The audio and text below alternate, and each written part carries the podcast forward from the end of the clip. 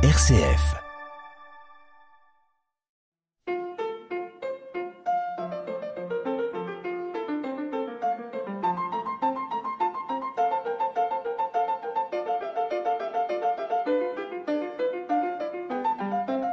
Lorsque vous accomplissez un ministère, celui-ci vous suit.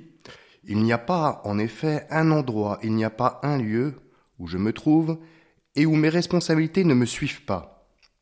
Mais les ministres ne sont pas les seuls dans ce cas, j'imagine sans peine, entre autres, hein, qu'un juge, un médecin, un homme politique se retrouvent dans le même cas que moi. À l'occasion d'un repas de famille ou avec des amis, d'une rencontre même fortuite, le fait de dire son métier entraîne de facto des interrogations. On parlera de ses ennuis de santé à un proche médecin, on interrogera un juge sur le dernier fait divers, et l'on parlera d'actualité politique à un élu. Il en est de même pour un pasteur, forcément la question religieuse sera abordée. Et quand bien même j'aurais beau m'escrimer à l'éviter. Cela peut être enfermant, bien sûr, car nulle personne ne peut être résumée à un aspect de sa personnalité ou à son métier, mais en même temps cela est profondément stimulant, car il y a toujours l'occasion de s'expliquer, d'informer et de partager autour de thèmes qui sont souvent sensibles pour beaucoup de personnes. Parmi les questions que l'on me pose le plus, il y a celle-ci. Quelle est la différence entre les protestants et les catholiques? Ma réponse est toujours en forme de boutade, elle est invariable à ce propos. Je dis systématiquement à mon interlocuteur que je peux lui répondre simplement, à condition qu'il ait une bonne semaine de libre devant lui. Blague à part, c'est une question de fond énorme pour nos confessions, puisque dire ces différences, c'est définir en partie qui nous sommes, et en même temps, la question est forcément orientée, puisqu'elle porte sur ce qui sépare plutôt que sur ce qui unit. Il est donc avant toute chose nécessaire de toujours rappeler le fond commun, et par la même occasion rappeler que si différence il y a, elles ne doivent pas être vécues comme conflits, mais plutôt comme la source d'une diversité enrichissante entre toutes les confessions chrétiennes. Sans doute aussi faut-il déstructurer les nombreux clichés qui courent de part et d'autre de nos traditions. Combien de fois ai-je entendu les protestants n'aiment pas Marie, ils ne la considèrent pas comme la mère de Jésus, etc., etc. Or, pour un simple rappel, les protestants n'ont aucun problème avec Marie, nous la reconnaissons bien comme mère de Jésus, et sa reconnaissance à travers le credo ou encore les textes bibliques de l'Avent démontre l'attachement des communautés protestantes à sa personne. Ce qui va différer pour ce sujet précis, c'est la médiation.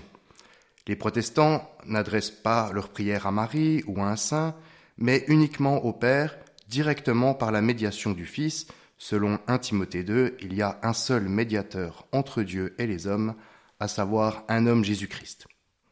Alors si l'on exclut ces clichés classiques, sclérosants, plusieurs thèmes de différence peuvent être abordés dans le respect toujours des conceptions de chacune et chacun. Alors, entre autres de ces thèmes, nous pourrions parler de l'Eucharistie, de la fonction du ministre, de la structure hiérarchique des églises ou encore du rite. Voilà, je passe sur euh, ces différents thèmes, il y en aurait éventuellement beaucoup à aborder. Alors précisément, aujourd'hui, avec vous, je voulais entrer plus en détail sur ce dernier aspect de la foi, à savoir le rite. Cette semaine, j'ai plusieurs fois pu aborder ce sujet avec de nombreux interlocuteurs et il me paraissait intéressant de le partager avec vous. Lorsqu'un catholique romain ou un non-croyant entre dans un lieu de culte protestant pour la première fois, il est marqué par le dépouillement du lieu, pas de statues, rarement des vitraux, peu d'ornementation. Souvent, ce dépouillement est associé à la simplicité protestante ou encore à l'austérité qui caractériserait cette confession. Euh, pourquoi pas? Mais pour moi, le sens est autre. Ces absences démontrent plutôt la déritualisation et même la désacralisation du lieu de culte chez les protestants. Une partie, en effet, des codes traditionnels étant abolis pour laisser une place plus grande aux textes bibliques et aux hommes qui vivent leur foi. Je prends ici bien entendu les précautions d'usage, il ne s'agit pas pour moi de critiquer, de provoquer, de juger de telle ou telle pratique, mais plutôt d'expliciter les particularités du protestantisme. La tradition est faible chez les protestants, elle a laissé place à une compréhension toujours renouvelée et j'espère vivifiante des textes bibliques. Les églises protestantes ont vocation à se réformer sans cesse. D'ailleurs, une bonne part de protestants étaient qualifiés de réformés. En outre, le fonctionnement presbytérien synodal, qui est le fonctionnement des églises protestantes en France, répond à ce besoin de réforme perpétuelle. Là où le fonctionnement épiscopalien de l'Église catholique lui répond avant tout à un désir de stabilité et de perpétuation de la foi. Deux approches différentes, nous le voyons, et en même temps sans doute complémentaires. La structure même de l'Église protestante permet de mieux comprendre sa vision, moins de codes, moins de dogmes que dans d'autres traditions d'Église, mais aussi et surtout moins de rites et de rituels. Et une quête, une quête toujours de sens et d'actualisation du propos évangélique. Dans ce propos, je distingue euh, rite et rituel. Je ne le fais pas de manière artificielle, mais plutôt pour préciser les choses. Le rite, en effet, est un ensemble de pratiques qui définit une tradition religieuse, alors que le rituel tient plus des gestes, du rythme et des habitudes liées au rite. En ce sens, le protestantisme, bien entendu, possède un rite, mais il est très peu ritualisé. Les gestes sont rares dans le protestantisme, par exemple, le signe de croix que vous ne retrouverez pas, euh, ou qui est très très peu utilisé en de rares communautés euh, luthériennes, de même que le rythme de la prière va être un petit peu différent. Il y a cette euh, absence quelque part de, rituel dans le, dans le protestantisme, peut-être aussi moins d'habitude. Les protestants ont toujours en effet été sceptiques sur une forme trop codifiée de gestes, d'attitudes ou de rythme, estimant que ces codes pouvaient parfois couper du sens originel, que le croyant, lui, se doit, doit s'efforcer de méditer. Ainsi, le rituel ne doit jamais faire oublier le sens premier. Cette semaine, je donnais comme exemple caricatural et humoristique l'image de certains footballeurs qui pratiquent le signe de croix un très grand nombre de fois avant de monter sur le terrain. Lorsque l'on se signe, cela signifie que l'on est marqué par la mort et la résurrection du Christ. Répéter ce geste un très grand nombre de fois tient sans doute plus de l'incantation, voire de la superstition. Nous avons là un exemple de ce que les protestants rejettent, tout en ayant bien entendu conscience que la plupart des fidèles connaissent intimement la profondeur de ce geste dans la vie de foi catholique. Pour en revenir au rite, c'est-à-dire la pratique religieuse, il s'inscrit forcément dans un double cadre, celui de la commémoration et de l'actualisation. Pour l'un et l'autre, le fidèle doit connaître l'origine, sa signification et le but qui en est l'actualisation.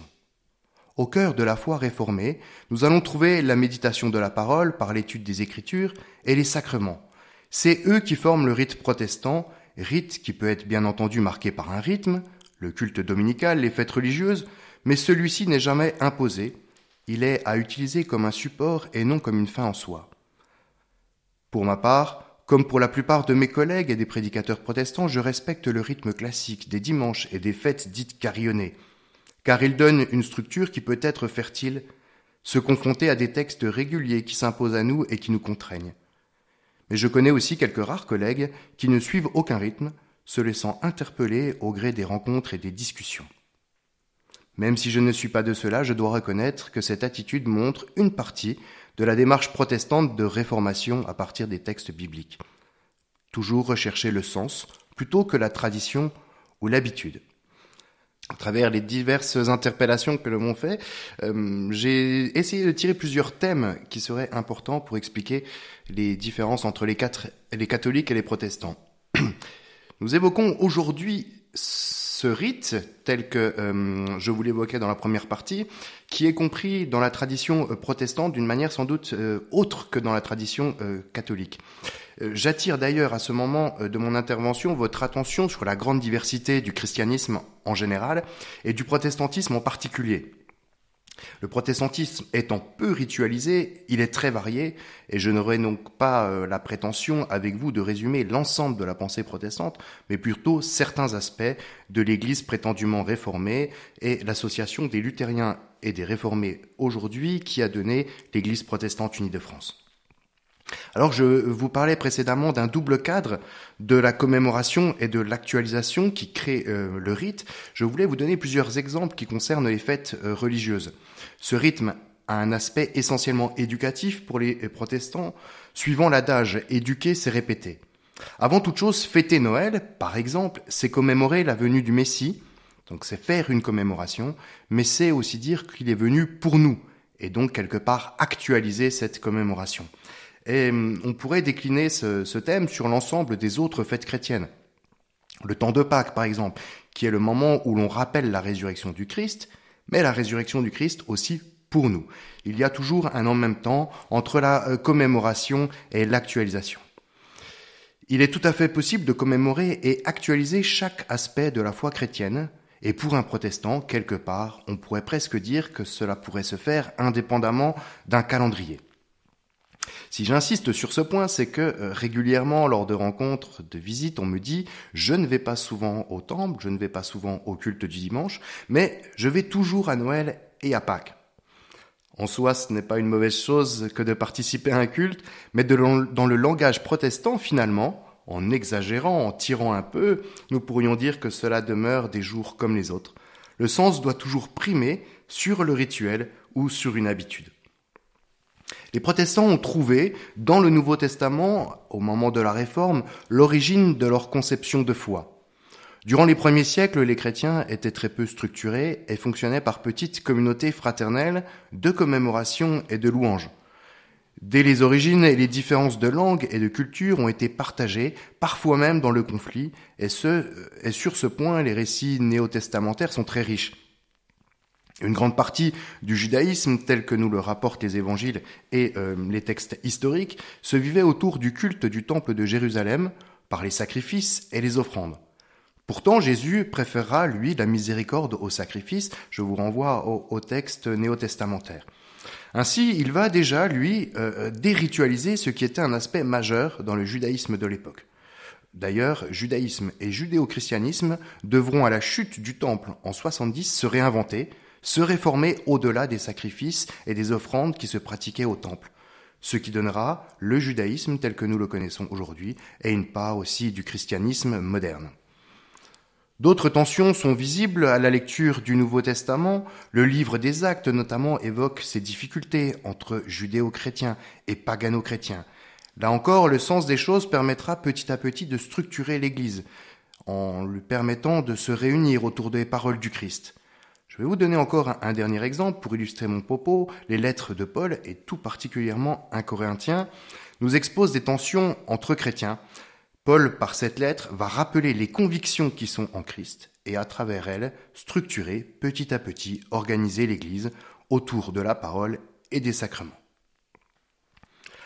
À la Réforme, suite aux polémiques, les églises que l'on qualifiera de protestantes vont se construire avec ces textes scripturaires, créant la pratique, le rite protestant, dont les fondements jusqu'à ce jour demeurent la parole et les sacrements.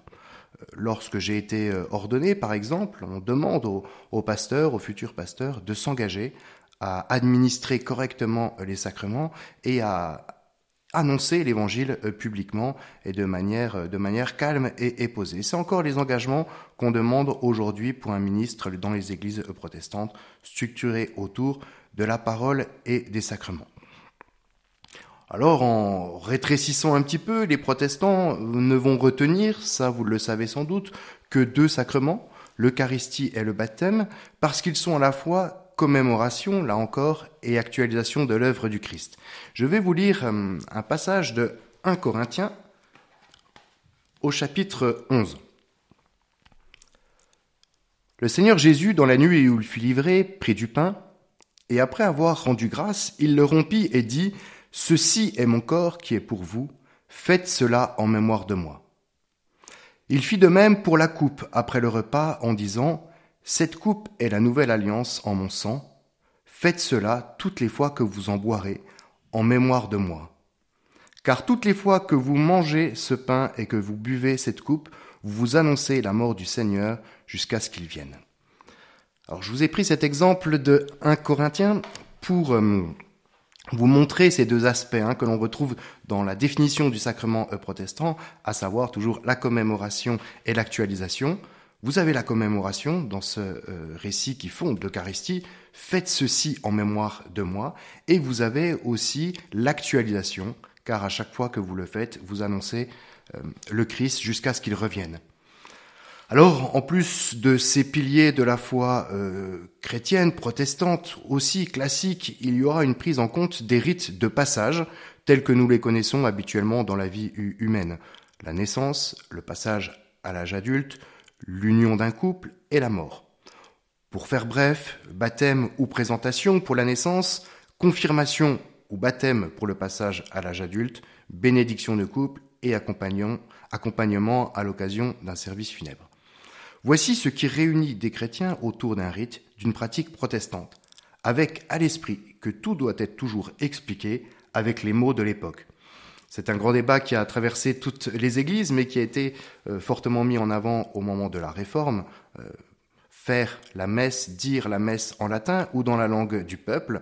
Alors là, vous voyez que le protestantisme, dès le XVIe siècle, a fait un choix, celui d'annoncer euh, l'évangile dans la langue du peuple, dans la langue vernaculaire, pour que la compréhension, la raison et le sens soient toujours travaillés et qu'il puisse ainsi réformer et créer quelque part une nouvelle tradition chrétienne. Je vous souhaite une très bonne journée à l'écoute de RCF Calvados Manche. À bientôt.